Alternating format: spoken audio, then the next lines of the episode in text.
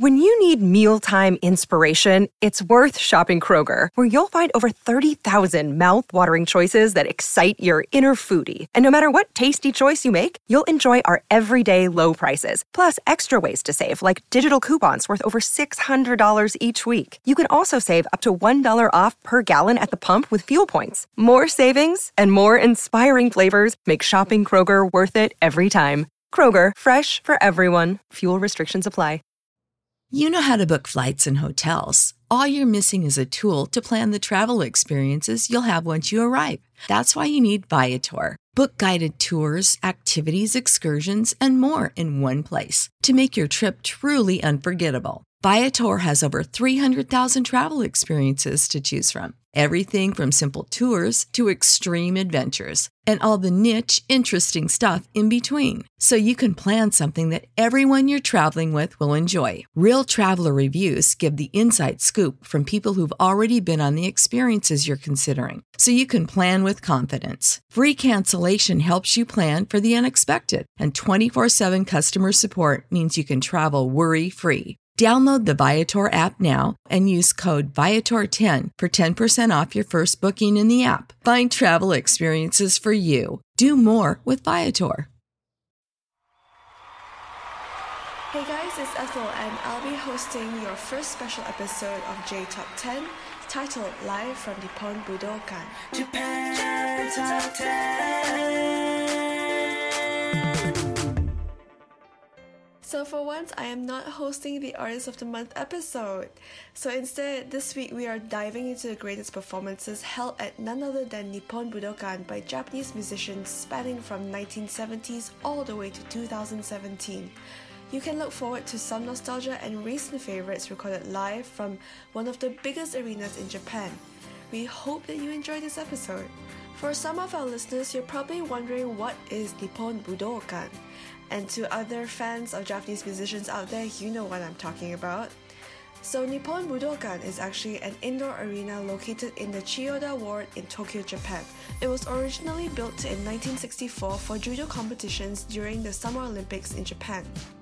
At one point in time, it was also a very popular venue for Japanese professional wrestling and other indoor sports. In the 1960s and 70s, Nippon Budokan became famous for hosting Western musical acts like The Beatles, Bob Dylan, Cheap Trick, and more, making it a major concert venue for musicians to perform and record at. As we've ventured into the 2000s, Korean musical acts like Blackpink, Taemin, and Super Junior have also been seen performing at Nippon Budokan. There are also more Western pop acts coming to hold shows there, such as Mariah Carey, Avril Lavigne, and even the Backstreet Boys. To date, Japanese rock and roll musician Eikichi Yazawa holds the record for hosting the most Budokan concerts at over 140 performances. However, Nippon Budokan is not always known for just sports and music.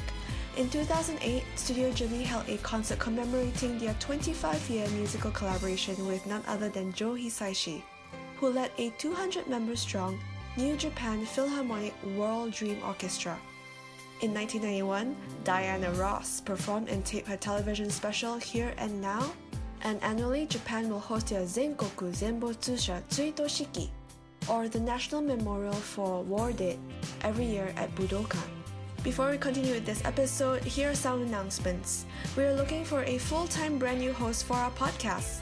If you thought of ever applying or joining the biggest and best Japanese music based podcast, check out our website at jtop10.jp forward slash join for full details. So let's kickstart this episode all the way back to 1979 with Pink Lady with UFO.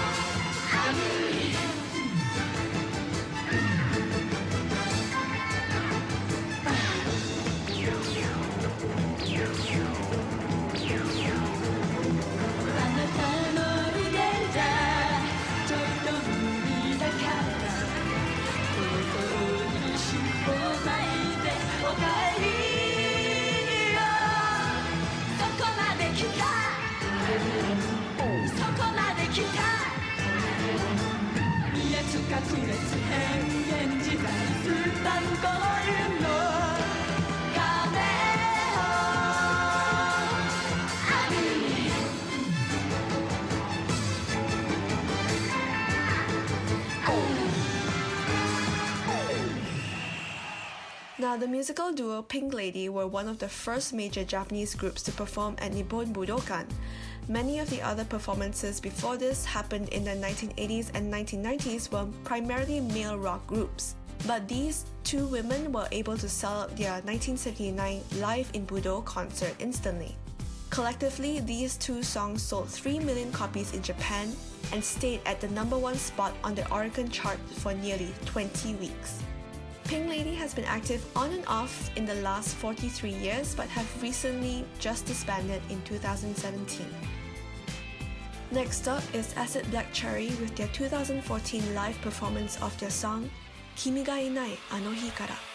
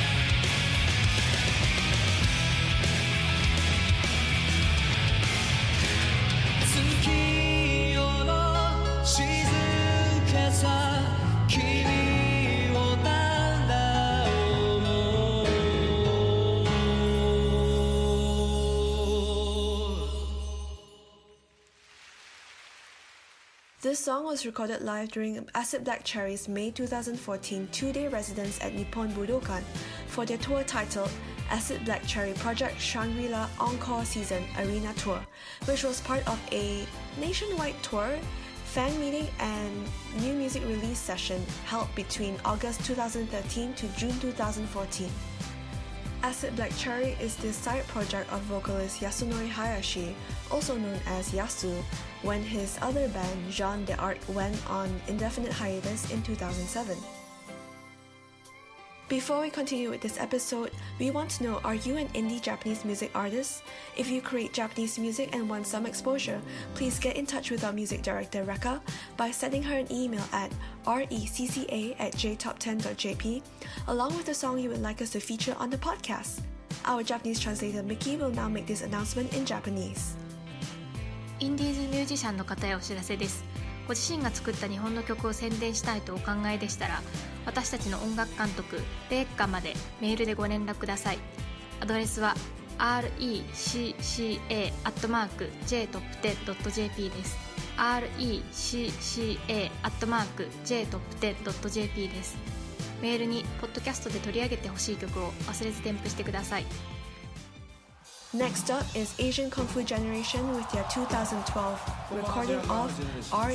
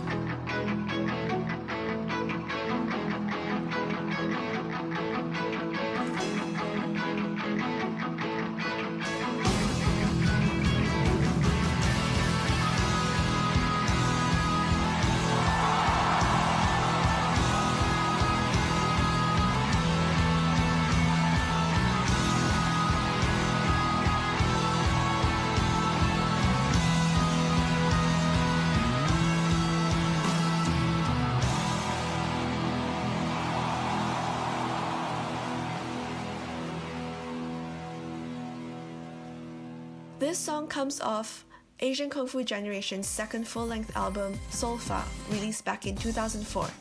In 2016, the group re recorded the entire album and released RERE as its lead single. The re recorded version of RERE served as the opening theme song for the anime series Boku dake ga Inai Machi, the town where only I do not exist, otherwise known as Erased. This song was ranked number 2 on the songs that fans wanted to hear at Asian Kung Fu Generation's 10th anniversary setlist held in 2013. Before we continue with this episode, we would like to let you know that Listener Appreciation Month starts in February. So it doesn't matter if you're a patron donor or not, get in your song requests. For full details, check out our website at jtop10.jp. Up next is The Pillows with their 2009 live performance of My Foot.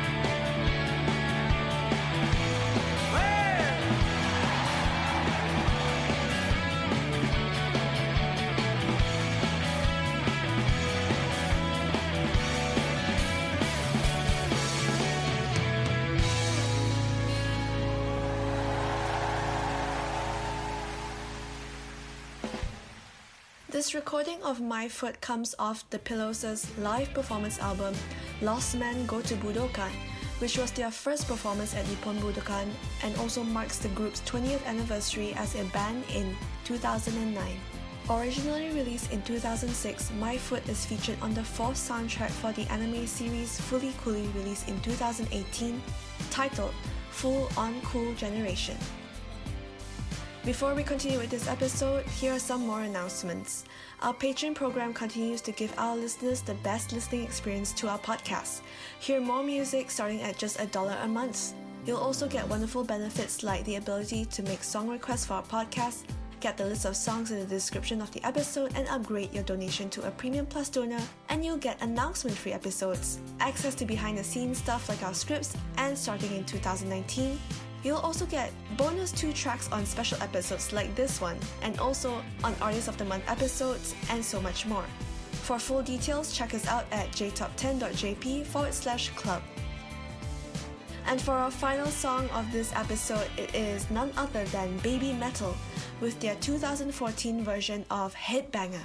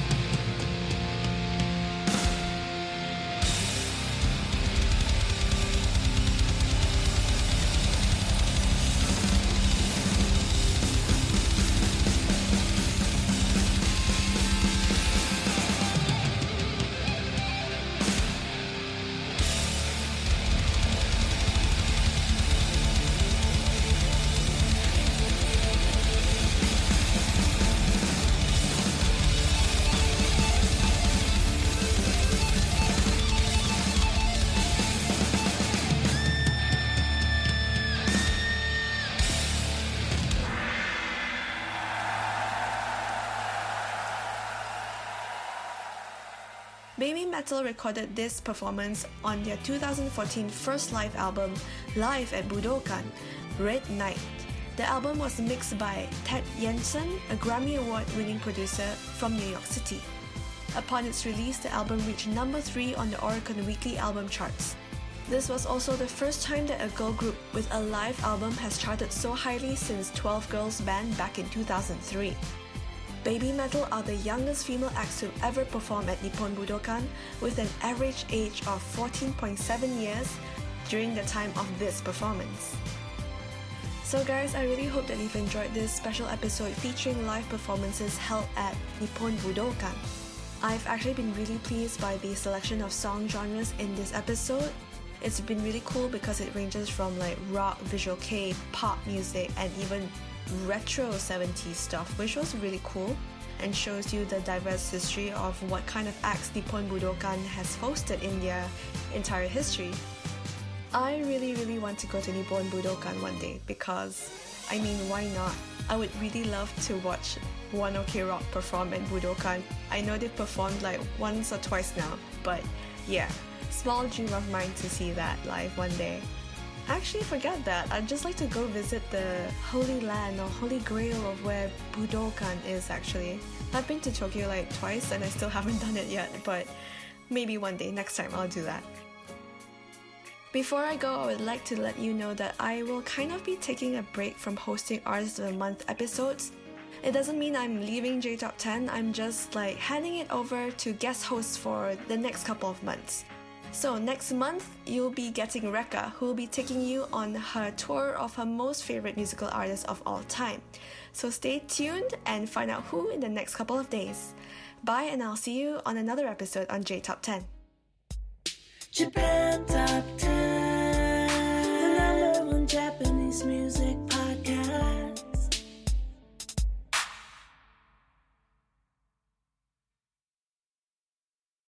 When you need mealtime inspiration, it's worth shopping Kroger, where you'll find over 30,000 mouth-watering choices that excite your inner foodie. And no matter what tasty choice you make, you'll enjoy our everyday low prices, plus extra ways to save, like digital coupons worth over $600 each week. You can also save up to $1 off per gallon at the pump with fuel points. More savings and more inspiring flavors make shopping Kroger worth it every time. Kroger, fresh for everyone. Fuel restrictions apply.